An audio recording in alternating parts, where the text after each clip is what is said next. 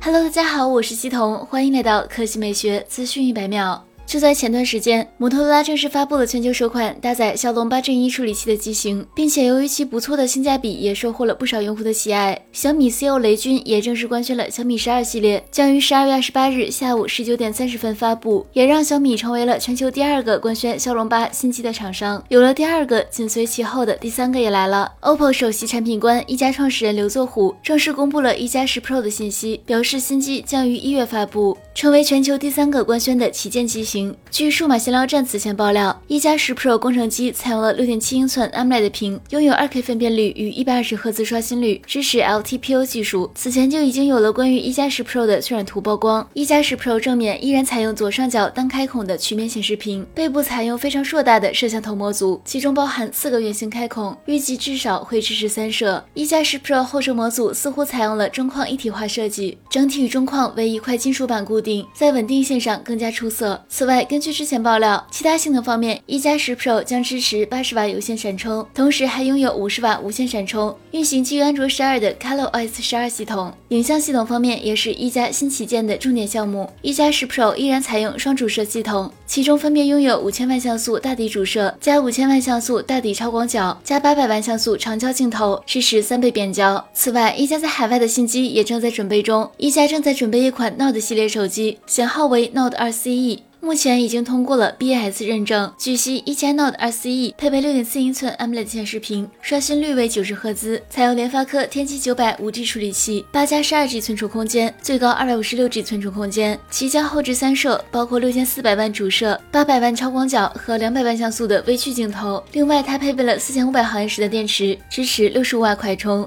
好了，以上就是本期科技美学资讯每秒的全部内容，我们明天再见。